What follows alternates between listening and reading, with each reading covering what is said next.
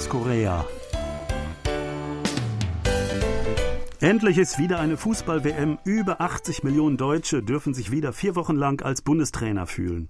Aber kaum jemand in Deutschland begeistert sich wirklich für die WM im Wüstenstaat Katar und durchaus berechtigte Kritik an der überraschenden Vergabe des größten Sportfestivals der Welt und den Vorbereitungen des Gastgeberlandes standen lange im Vordergrund. Doch das letzte Spiel der Mannschaft, ein solides Unentschieden gegen Spanien, dürfte die Stimmung allmählich aufhellen. Ganz anders hier in Korea, wo von Anfang an eine ziemliche Begeisterung vorherrschte. Das letzte Spiel eine unglückliche Niederlage gegen Ghana, nun aber die Stimmung trübt. Dabei haben beide Mannschaften identische Tabellenwerte. Sebastian, bist du auch vom Fußballfieber hier angesteckt worden? Ja, kann man schon sagen, in gewisser Weise äh, habe ich auch dieses Fußballfieber zu spüren bekommen und bin auch ein bisschen angesteckt worden. Und das hat natürlich auch damit zu tun, dass wir darüber berichten, vor allem natürlich über die Ergebnisse der koreanischen Mannschaft. Also die Ergebnisse der deutschen Mannschaft sind nicht so wichtig? Das haben wir auch erwähnt, aber natürlich äh, für uns steht die koreanische Mannschaft im Mittelpunkt, ganz klar. Ja, selbstverständlich. Ähm, mich als alter Fan der Nationalmannschaft interessiert natürlich auch die deutsche Mannschaft. Ich habe mir das letzte Spiel tatsächlich angeguckt. Das war hier ähm, um 4 Uhr morgens. Dazu bin ich extra früh aufgestanden. Ähm, naja, ähm, das mache ich nicht jeden Tag. Zum Glück spielt die deutsche Mannschaft nicht jeden Tag so früh. Ähm, aber auch ja als Sporthistoriker interessiert mich natürlich auch generell, ähm, was da abläuft äh, und dann natürlich auch, wie verschiedene Mannschaften äh, dabei abschneiden. Genau, schön ist ja auch, dass die Spiele alle übertragen werden im koreanischen Fernsehen. Also da gibt es überhaupt keine Probleme. Ähm, das kann jeder mitverfolgen, der Interesse hat. Und ich glaube, dass die Koreaner auch fleißig Fußball gucken. Da gehört ja auch viel noch dazu, äh, dass man sich äh, schön was zu essen bestellt und was äh, zu trinken bereitstellt und Snacks. Ich glaube, das gehört auch zu dieser Stimmung einfach dazu, dass man gemeinsam schaut mit der Familie oder mit Freunden. Das hat es, glaube ich, jetzt auch wieder gegeben nach der Corona-Pause, dass man sich irgendwo wieder versammeln kann und das gemeinsam verfolgen kann. Das macht ja diesen besonderen Reiz auch aus. Ja, ähm, bei dem letzten Spiel äh, von Korea, das war ja mitten in der Nacht, ähm, da äh, meine ich mich auch daran zu erinnern, als die Tore für Korea gefallen sind, dass ich aus dem Fenster dann verschiedentlich laute Stimmen, Schreie oder so gehört habe. Also da saßen bestimmt Leute zusammen, äh, die sich dann lautstark gefreut haben. Mm. Und ähm, ja, es wird hier im freien Fernsehen übertragen. Ähm, ich habe gehört, sogar auf mehreren Fernsehsendern, also man kann sich sogar noch den Sender aussuchen. Ähm, ich habe es bei KBS 2 äh, immer gesehen. Und ähm, da fand ich ähm, sehr auffällig, dass dort zwei oder sogar drei Kommentatoren gleichzeitig das Spiel kommentiert haben. Und sie haben sich quasi jedes Mal bei jedem, nach jedem Satz abgewechselt, ähm, wer denn das nächste zu sagen hat. Und sie konnten gar nicht schnell genug wieder an die Reihe kommen, um irgendetwas zu sagen. Ähm, das ist ein starker Kontrast ja zu den typischen deutschen ähm, Live-Berichten aus dem Fernsehen, wo manchmal minutenlanges Schweigen herrscht und man äh, oft gar nicht weiß, welcher Spieler denn jetzt gerade am Ball ist. Ja, das ist richtig. Also ja, minutenlanges Schweigen würde ich jetzt äh, nicht so unterschreiben, aber man lässt manchmal das Spiel ein bisschen laufen und kommentiert dann, wenn sich was Wichtiges tut.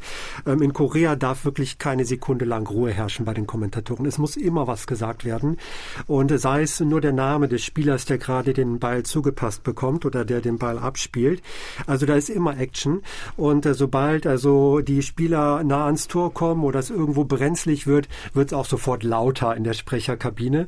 Also selbst wenn man da zu vorgerückter Stunde mal einnicken sollte, man wird also rechtzeitig wieder wach, weil also es wirklich lauter wird, je gefährlicher die Situation ist.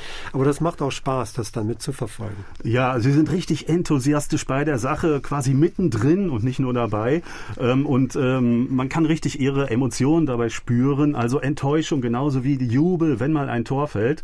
Wie früher diese klassischen Radiokommentare, die man ja heute noch von der WM 54 zum Beispiel kennt.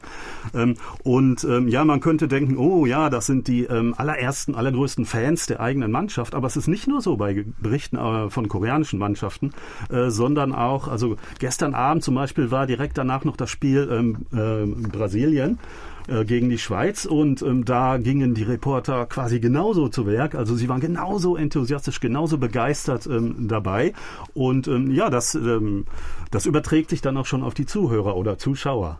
Genau, das macht dann wirklich Spaß zuzuschauen und die können einen wirklich so mitreißen und ja, wie du schon gesagt hast, das finde ich auch interessant. Also die sind genauso enthusiastisch bei den Spielen der anderen Mannschaften. Vielleicht, wenn die Koreaner spielen, ist es noch ein Ticken mehr, aber die begeistern sich einfach für Fußball generell. Es geht da nicht nur um die koreanische Mannschaft, sondern einfach, es geht um den Fußball generell, um gute Spiele, gute Spielzüge und das feiern die dann einfach. Ja, es sind nicht nur die ähm, Berichterstatter oder Kommentatoren, sondern die Fans generell. Man sieht die dann ab und zu im Fernsehen, die sogenannten Red Devils, äh, dieser koreanische ja, ähm, offizielle Fußball-Fanverein äh, ähm, der eigenen Mannschaft.